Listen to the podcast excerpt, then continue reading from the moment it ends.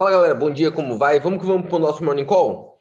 Estamos no dia 9 do 3, 6 horas da manhã, terça-feira. E qual que é o gear de hoje? Continua aquela história de estímulo americano. É importante notar que na sexta-feira a gente falou que provavelmente ia ser aprovado. Foi aprovado na sexta para o sábado, só que foi colocado para aprovação. A votação final acontece durante essa semana, espera-se que seja hoje. E o mercado respondendo positivamente a isso. Tanto é que ontem o nosso morning call foi né, medo ou ganância. Por quê? Nós estamos dividido neste momento numa dualidade de mercado. Quer ver? Eu vou dividir a tela ali para a gente já conversar sobre isso. É um momento de indefinição neste ponto aqui, ó. Lembre-se que eu coloco para vocês sempre a mesma coisa. O mercado é dividido sempre numa balança, tá? E essa balança vai ficar sempre entre medo e ganância. Lembra disso? Entre medo ou ganância. E é isso que move preço. Tá? A esperança de que eu vou comprar alguma coisa que vai valer mais no futuro, ou medo de ter alguma coisa na mão que não vai valer nada no futuro. Geralmente é dentro dessa perspectiva que o mercado anda. E por que medo e ganância? Porque com relação à ganância, nós temos o estímulo econômico estímulo econômico de 1,9 trilhões de dólares, que é muito próximo da insanidade governamental, vamos dizer, né? Do outro lado, do medo, nós temos já o aumento dos yields, nós temos a perspectiva de aumento da taxa de juros. Tá? Óbvio que um produto do outro, né? Aumento da taxa de juros já é o produto daquele estímulo. Só que o que está acontecendo neste momento, neste momento, continua subindo a, a perspectiva de taxa de juro ali. Vou te mostrar ali agora, está subindo mais dois pontos hoje. Tá? É assustadora a velocidade que vem subindo, mas o momento ainda é de ganância. Por quê? Porque vamos falar a verdade. Quem entende disso daqui, pro lado de cá? Aqui todo mundo entende.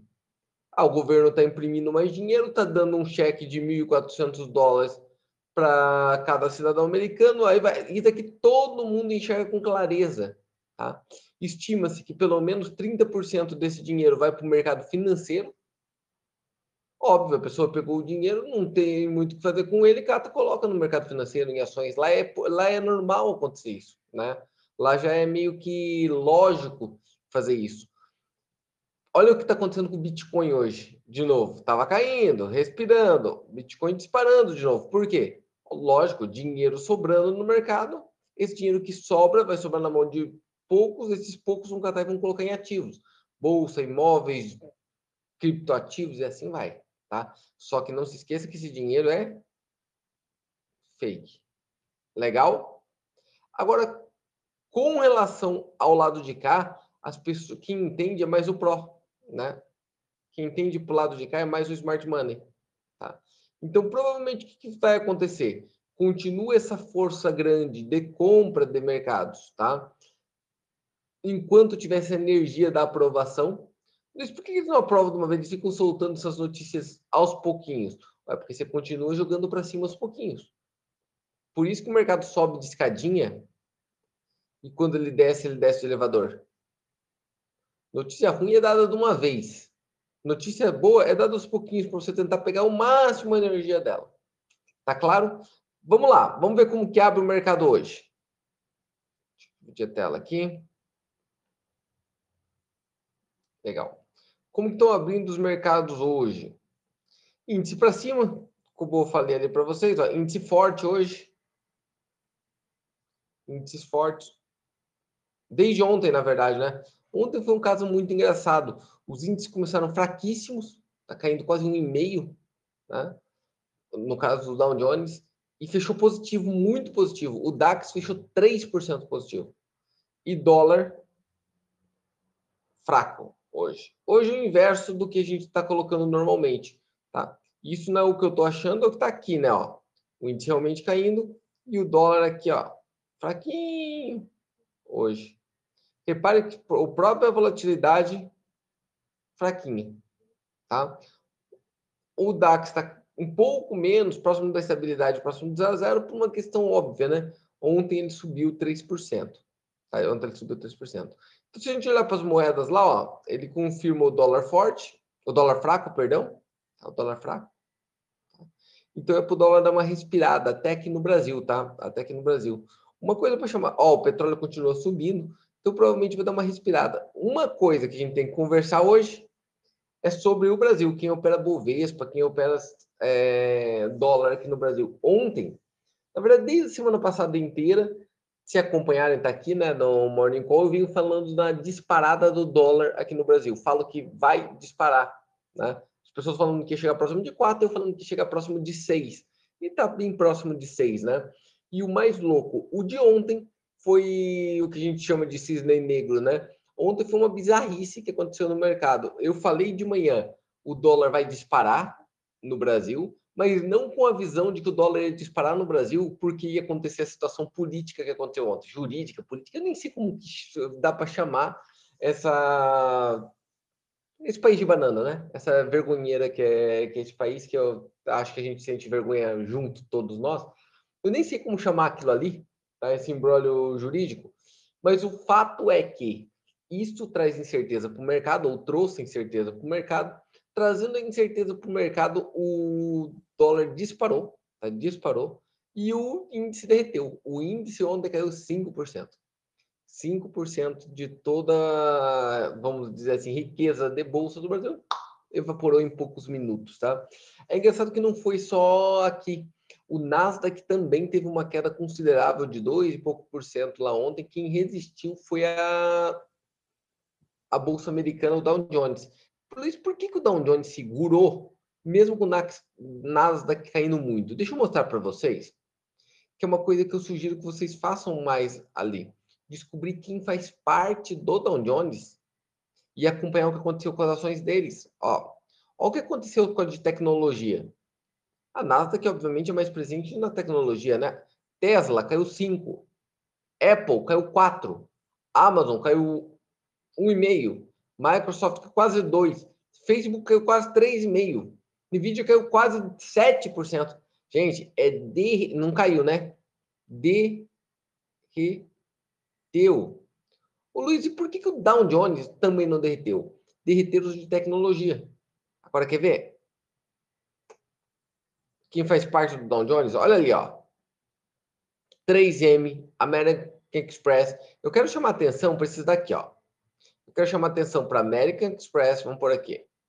American Express subiu 2%. É, Goldman Sachs subiu 2%. JP Morgan. JP Morgan, deixa eu pôr ali. Ó. JP Morgan subiu 1,5. Luiz, por que, que você está marcando essas aqui? Visa subiu quase 2,5. O que, que eu estou marcando? As empresas do setor financeiro. Tá? As empresas do setor financeiro seguraram demais. Por quê? Aumento de taxa de juros é bom para o setor financeiro. Tá claro? Legal? No Brasil, nós vamos ter um aumento de taxa de juros a partir de agora. Então, principalmente para quem investe no Brasil, tá? Eu acho que é bom ficar de olho para quem investe para longo prazo. Ou até para quem quer fazer um swing trade, mas para quem investe para longo prazo, eu acho que é bom ficar de olho de volta nos bancos.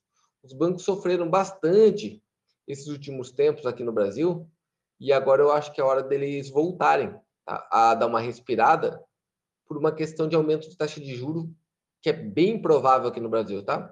Diria que é até bem não só provável como ela é certa. Tá? Olha aqui, aqui estão as curvas de juros, né, dos países mostrando de novo, ó, um sinal amarelo aí, continua subindo, hein? Ó, em um mês, 47 pontos de subida no mês, tá? É grotesco, hein? É grotesco. E se você olhar mundialmente, é uma das maiores do mundo, hein? Tá? É uma das maiores do mundo de aumento. Legal? Fica aí o aviso dado. O que mais que eu tenho que mostrar para vocês? Basicamente é isso. Luiz, qual a tua visão do mercado? Por mais que a gente olhe ali e continue vendo índice forte e dólar fraco, eu continuo para dia de hoje, podemos até pensar que continue um índice forte e dólar fraco, acho que é muito provável ele dar uma, um tique para cima, tá? Um tique para cima como tá. voltar, fechar com um sinal de indecisão ou de topo, em termos de candle. Deixa eu desenhar para vocês ali, só para a gente... O mercado está algo assim, ó. Tá? Eu acredito que pode acontecer algo dessa forma. Ele dá um tique para cima, como ele está agora, aqui em cima, voltar e fechar com, a, com uma cara assim, ou uma indecisão, ou até, quiçá, uma parada assim, tá? De alerta, vamos dizer assim, de alerta. De indecisão a alerta vai ser para mim hoje, tá? Indecisão ou alerta. Porque você tem que imaginar que a energia que fez isso subir já era precificado, correto? A energia já era precificado e cada vez mais. Então, para fazer subir de novo, vai precisar de mais energia. Caramba, eu vou te falar a verdade, hein? Haja soprar bolha nesse troço aí. O normal seria agora dar uma estabilizada, quiçá uma corrigida. Beleza? Então fica de olho aí. Espero que tenha ajudado isso que eu passei para vocês hoje. Bons trades para todos. Lembrando que na Bovespa é muito provável hoje dar um respiro, tá? Caiu demais ontem, então se o mercado americano ajudar a Bovespa a dar um respiro, o dólar também tende a respirar, porque está respirando no mundo inteiro. Então é provável que o dólar realize hoje no Brasil, dê uma descansada, até porque o Banco Central provavelmente irá intervir. Valeu? Abraço a todos, tenham um bom dia de trade, até mais. Fui.